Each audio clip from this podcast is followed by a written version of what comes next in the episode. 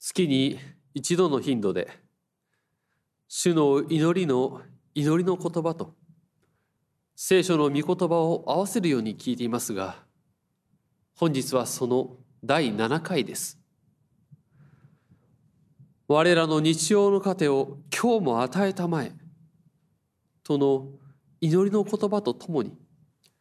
聖書の御言葉から聞いてまいりたいと願います。主の祈りを神のための祈りと。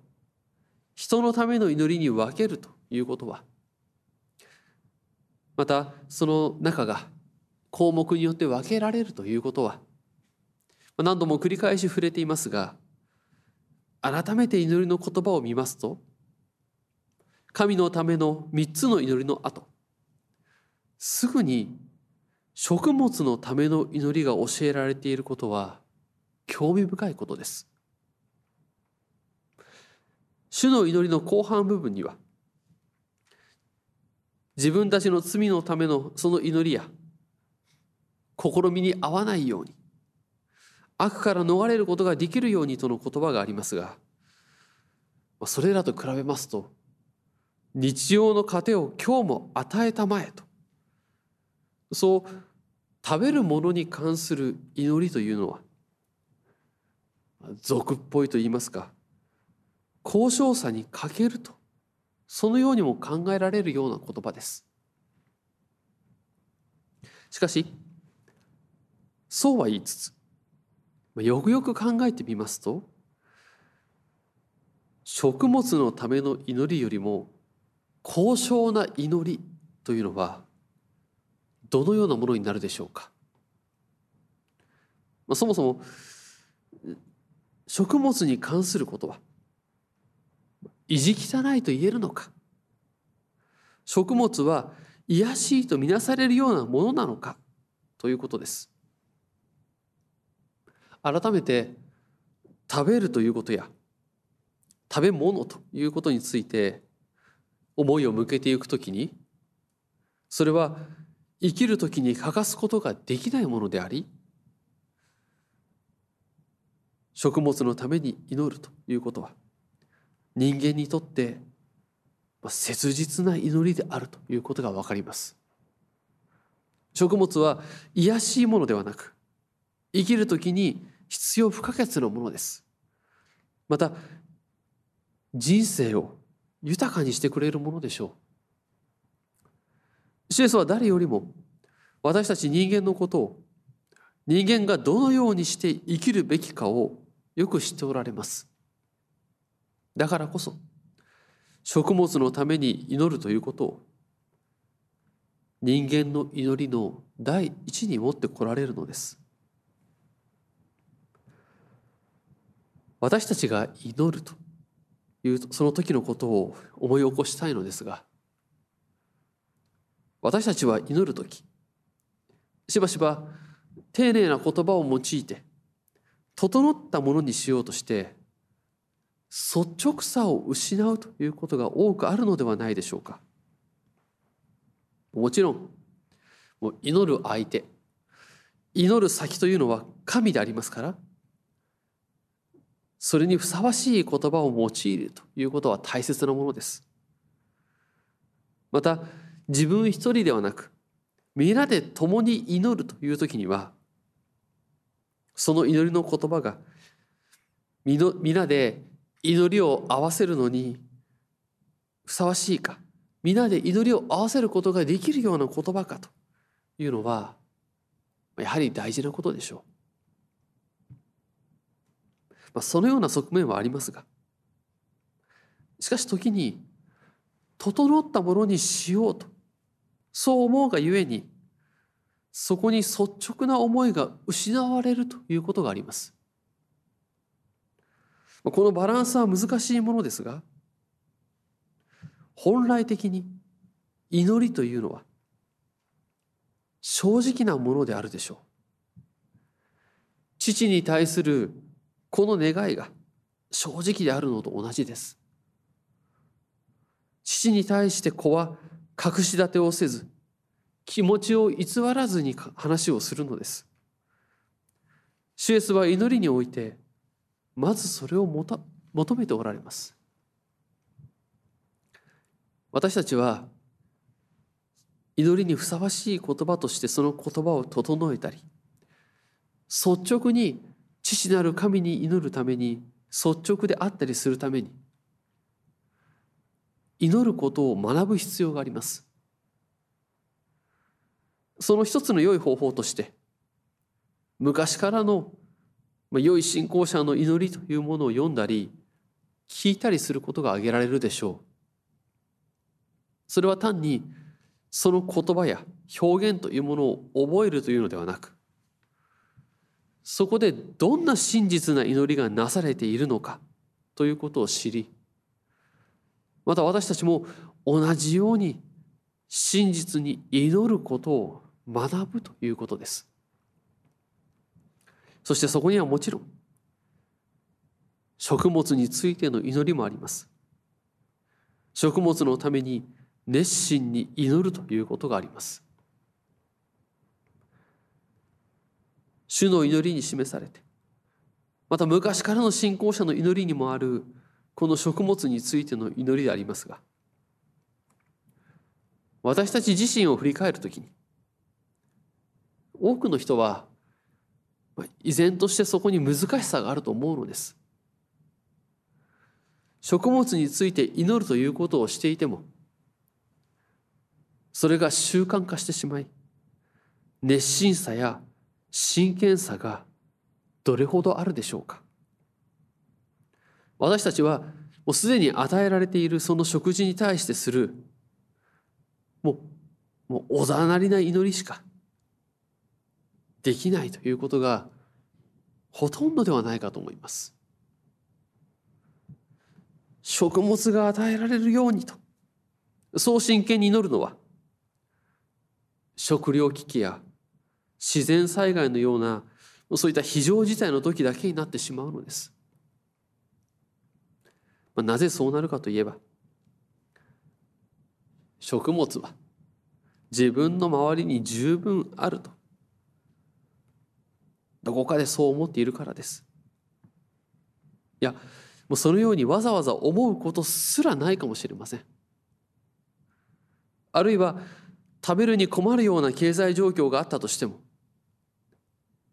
援助団体等へ行けば食べ物をもらえると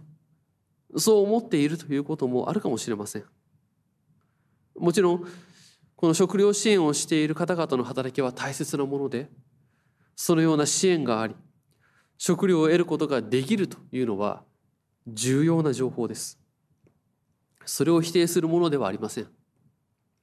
ここで問題となるのはそのような次元の話ではなく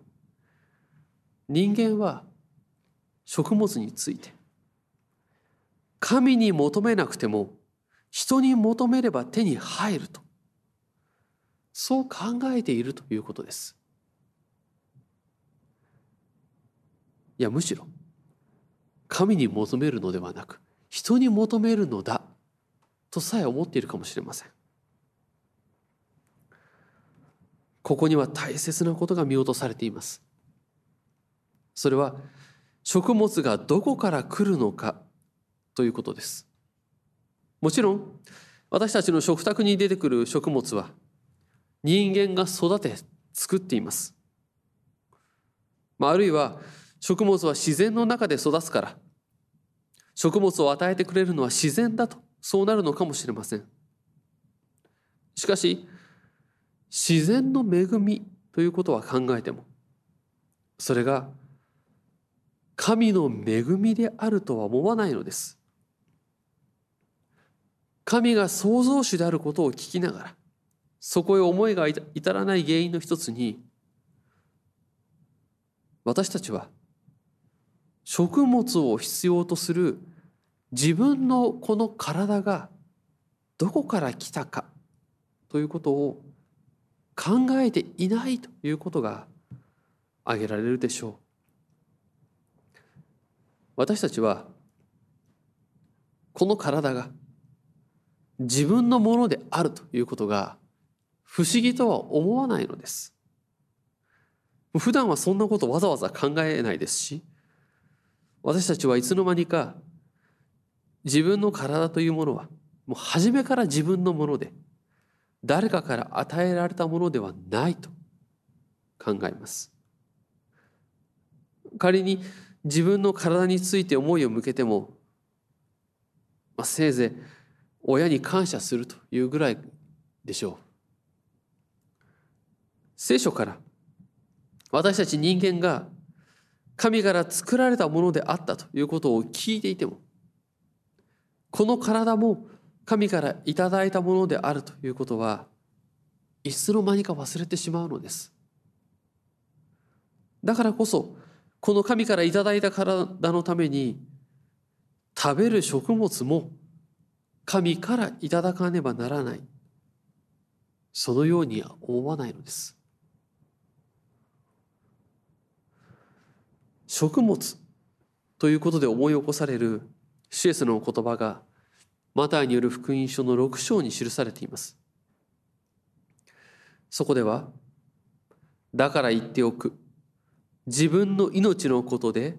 何を食べようか何を飲もうかと。また自分の体のことで何を着ようかと思い悩むな。そのように記されています。また次のようにも言われています。空の鳥をよく見なさい。種もまかず。借り入れもせず。蔵に納めもしない。だがあなた方の天の父は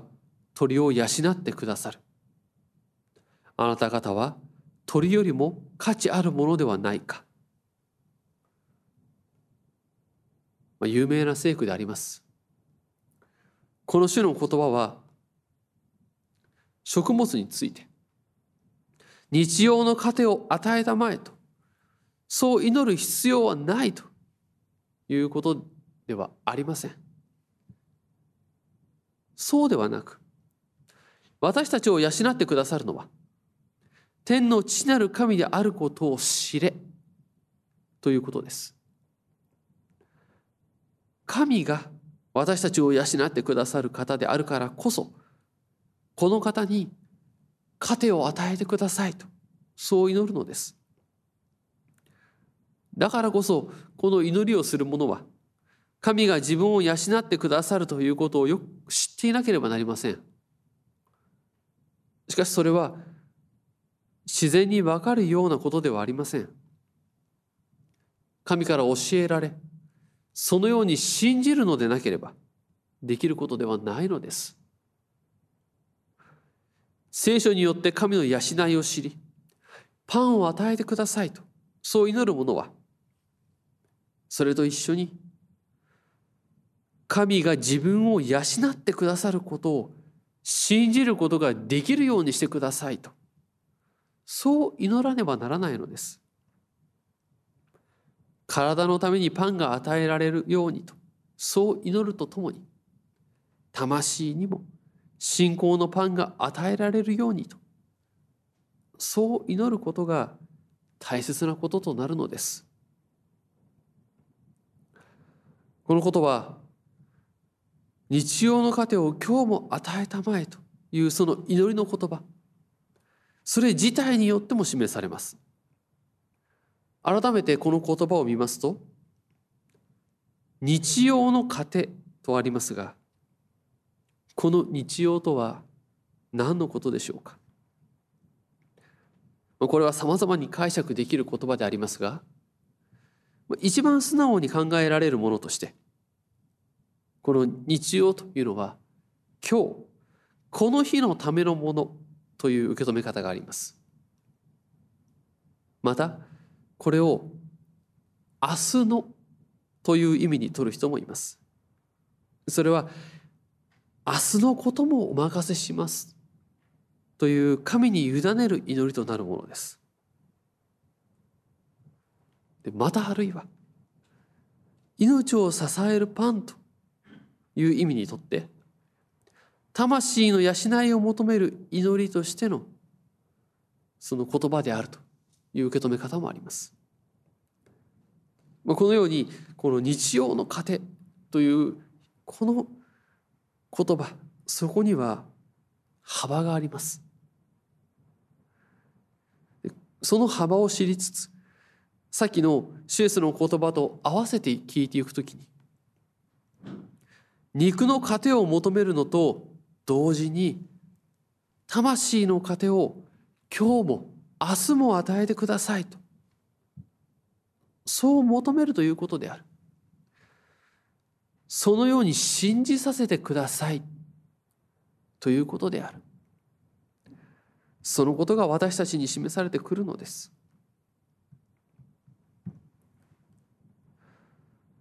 神による養い。そこにもう少し思いを向けていきたいのですがこの神の養いということを教える大切な箇所として出エジプト記の記事が思い起こされます。旧約聖書の出エジプト記16章では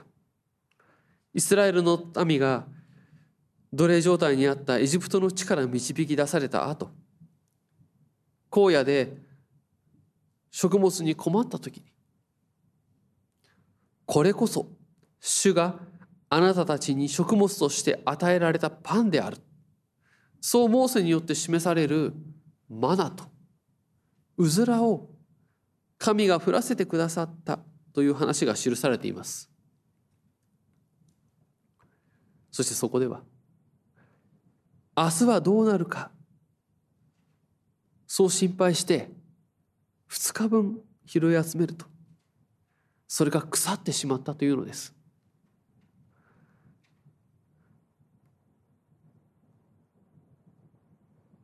神が与えてくださる。マナもうずらも。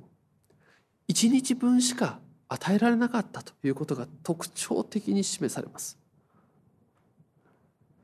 もちろんこれは計画や備えといったものを否定しているのではありません。この時には毎日必ず与えてくださるという神の約束があったんです。神がそう約束されてマナとうずらを降らせてくださっている。与えてくださっている。その日のものを集めれば十分であると言われている。それなのに2日分集めるというのは神が必ず養ってくださるということを信じていないことになります。だから2日分集めてもそれは腐ってしまうのです。パンを受けたいと養っていただきたいと思う時にはいつでも神が養ってくださることを信じていなければなりません。そのために神の養いを神のご支配を信じる信仰が与えられることを熱心に求めることがどうしても必要なのです。それは体の糧のために祈るのならば精神の糧のためにも祈る必要があるというようなもうある種の修練やこの収容のような話ではないのです。自分を養ってくださるその神に全てをお任せすることができるその信仰を与えてくださいという祈りこそその中心となるのです。パンを求める祈りと関連してもう一つ思い起こしたい話があります。それはマタイによる福音書の4章やルカによる福音書の4章に記されている荒野の誘惑の話です。シエスは精霊の導きを受けて荒野で40日間断食されました。長い間職を去っておられた主が一番初めに受けたのがパンの誘惑であったということが記されています。空腹を覚えられた主に誘惑する者が言います。神の子ならこれらの石がパンになるように命じたらどうだ。それに対して主は次のようにお答えになりました。人はパンだけで生きるものではない神の口から出る一つ一つの言葉で生きると書いてある。主が40日間の断食の後に、初めに受けた誘惑がパンの誘惑であったことは、単に断食のためというだけではなく、誠の神でありながら、誠の人として人間の立場に、そのご自身を置かれたシュエスが、人間に必要な、人間が生きるのに必要なものは、パンであるということをはっきりと示されたからでありましょう。そもそもシュエスはナザレの大工の家に育たれパンの問題がどんなに深刻なものであるかをパンがないということがその問題が人をどれほど狂わせるかということをよく知っておられたと思います。シュエスの福音はこのような人間の生活と無関係ではありません。実際に生き生活しその中で喜びだけではなく苦しみ嘆く時もあるむしろそちらの方が多いのではないかと思えるそんな人間そのものに与えられる救いがシュエスの福音であります。荒野の誘惑でパンの誘惑が大事に出てきたことは主がパンの問題を重要と考えておられた現れであるでしょう。食べるものの全くない荒野での断食でそのことを一層はっきりと示されたのです。また誘惑に対するシエスの言葉そのものによっても大切なことが示されます。主は人はパンだけで生きるものではない。神の口から出る一つ一つの言葉で生きると書いてある。そう言われていますがこの種の言葉はこの書いてあると。そうおっしゃれるように新明記8章からのものです。新明記8章を見ますと次のように書いてあります。あなたの神主が導かれたこの40年の荒れ野の旅を思い起こしなさい。こうして主はあなたを苦しめて試し、あなたの心にあること、すなわちご自分の戒めを守るかどうかを知ろうとされた。主はあなたを苦しめ、飢えさせ、あなたも先祖も味わったことのないマナを食べさせられた。人はパンだけで生きるのではなく、人は主の口から出るすべての言葉によって生きることをあなたに知らせるためであった。シエスはこの新明記8章の言葉がいかに正しいかそれを示されたのです。この新明記では先ほど触れた出エジプト記16章に記されていたエジプトから脱出したイスラエルの民が荒野で食料を求め神に訴えた時に与えられたマナについてあなたも先祖も味わったことのないマナそう説明しています。神が与えてくださったその食物は先祖であるイスラエルの民たちも知らないものであったというのです。私たちの常識からすればこの知らないものを食べるということはこの毒や、まあ、そこまで深刻でなくても食あたりに代表されるその危険というものが伴いますから。普段は知らないものなど食べないでしょう。私たちは知っているもの安全が保障されているものを食べていると思っています。よく知らないものなど全く知らないものなど口にするはずがないと。そのようにも思います。食べるもの食物についてはそのように思いまたこの食べるものそれ自体についてもこれはどれぐらい栄養があるだろうか偏ってないだろうかとそのように気を使うような生活をする私たちでありますがこの食物が自分の体を支えるために必要だとだから食べるのだということを知っていてもなぜ自分という人間が生きなければならないのかということについてよく知っているでしょうか？私たちは人間は何のために生きているのか？人間は自分の力で生きているのか？それとも神によって生かされているのかということについて深く考える必要があります。もしそのようなことを考えないで単にお腹が空くから食べるとか健康に必要だから食べるというのだけでは人間としての本質を失いかねないでしょ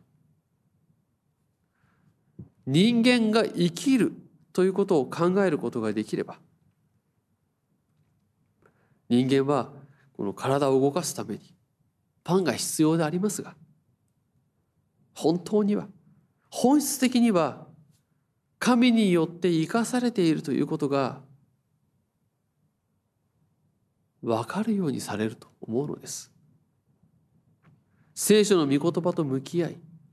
自らの人生や罪の問題と向き合う時に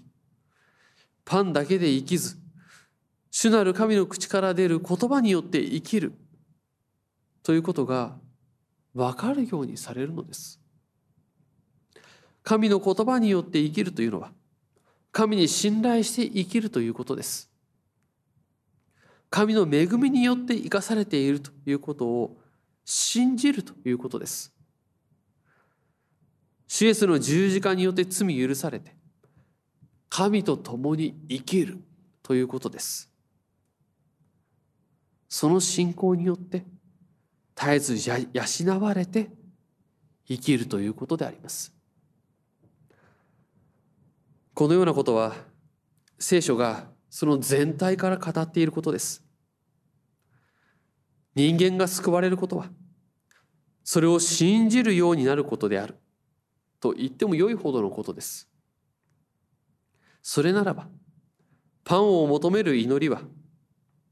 実は人は主イエス・キリストの十字架と復活によって神によって生きるものであるということを言い表しその信仰を増してくださいという祈りになるのです。だからこそどんなに食物が多くあり不自由していないと思っていても我らの日常の糧を今日も与えたまえこの祈りをするのです。そしてそれは信玄30章の御言葉のような祈りにもなるでしょう。二つのことをあなたに願います。私が死ぬまでそれを拒まないでください。虚しいもの偽りの言葉を私から遠ざけてください。貧しくもせず金持ちにもせず私のために定められたパンで私を養ってください。秋足りれば裏切り主など何者かという恐れがあります。貧しければ盗みを働き私の神の皆を汚しかねません。主に信頼して生きることを主に養われて生きることを願い祈るものであります。聖書の御言葉と主の祈りの言葉を合わせて聞きつつ主に祈りを捧げ日々の歩みを進めてまいりましょう。